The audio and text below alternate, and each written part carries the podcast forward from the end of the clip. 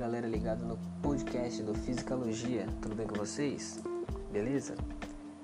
Meu nome é Carlos Eduardo e hoje o nosso podcast é sobre quasares.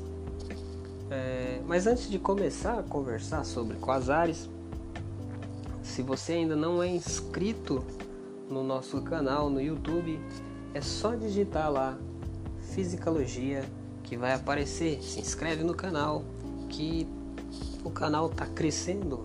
Ah, tô fazendo vídeo aulas aí direto, tem vlogs. A gente tá conversando sobre várias coisas.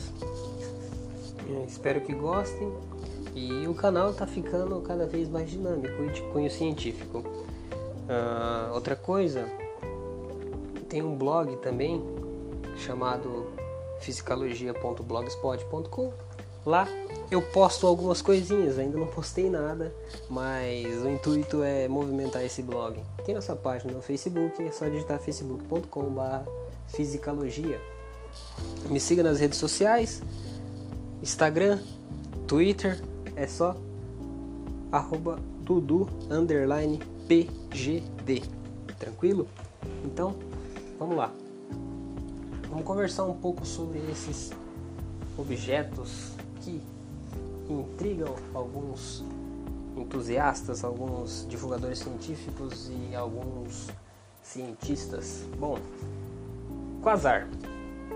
Imagine um objeto distante da ordem de alguns parsecs. Bom, parsecs aí é uma distância, de, é uma unidade de medida e ela vale alguns anos-luz aí. Então, desculpa. Então, parsec é uma unidade de distância, tá bom? Então, e tem um brilho muito forte, que pode ser até um milhão de vezes superior a de uma galáxia. Cara, é um negócio que brilha muito mais que uma galáxia, tá entendendo? São poderosamente energéticos, têm tido os maiores. Eles são os maiores emissores de energia conhecidos até hoje. E são um dos mistérios do universo. Esse é o nosso quasar. Bom, podia acabar o podcast aqui, né? Porque a gente já entendeu basicamente o que é esse quasar. Mas vamos um pouco de história, vamos aprofundar nosso conhecimento, porque aqui a ciência é levada a sério. Apesar do nosso, do meu jeito ser um pouco mais dinâmico, um pouco mais não tão sério, não tão é, como eu posso dizer, não tão metódico, mas a ciência deve ser levada a sério. Então, olha só, a descoberta dos quasares. Os quasares têm o brilho intenso e se estiverem à frente de uma galáxia, eles conseguem fazer que essa, essa galáxia fique no eclipse, entende? Bom, eles eclipsam essas galáxias. Esses objetos são alimentados por buracos negros supermassivos e intrigam e fascinam os astrônomos desde a sua descoberta, mais ou menos meio século. Agora um pouco de história. Na década de 1930, Carl Jansky, Jansky, isso mesmo, um físico do Bell Labs, descobriu que a interferência estática das linhas telefônicas transatlânticas eram causadas pela nossa galáxia.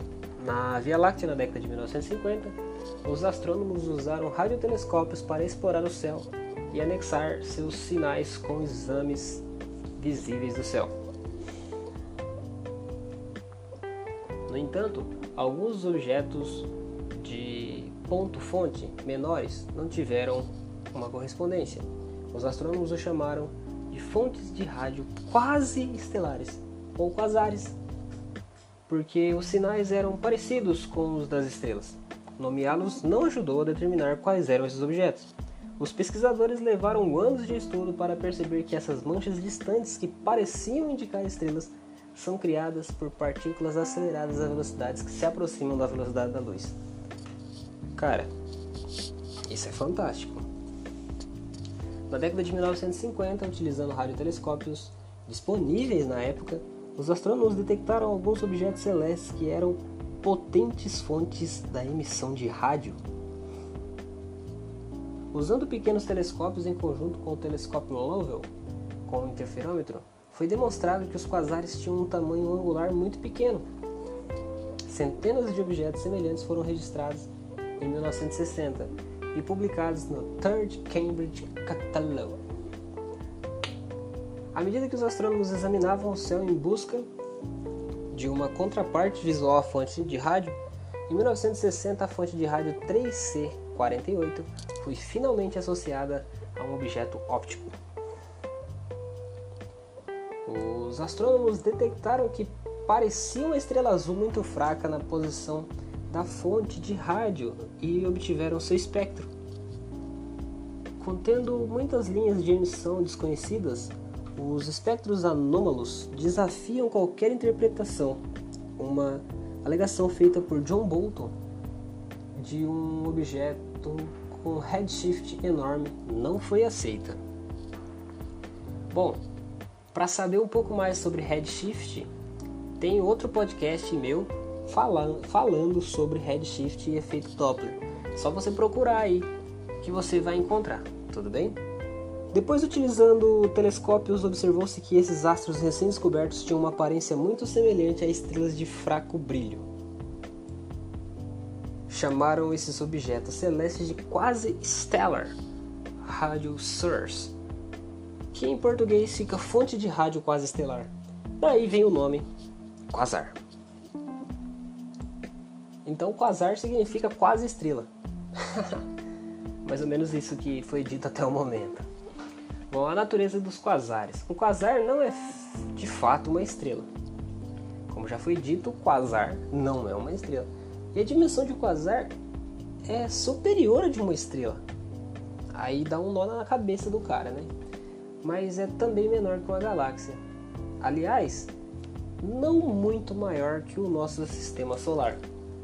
Imagine que o nosso sistema solar é uma estrela só, que é o nosso Sol, e rodeada por alguns planetas aí. E agora compare o nosso sistema solar com uma galáxia. E um quasar, cara, é um pouco maior que o nosso sistema solar. Então ele não é grande. Ele é simplesmente uma poeirinha nessa imensidão desse universo aí.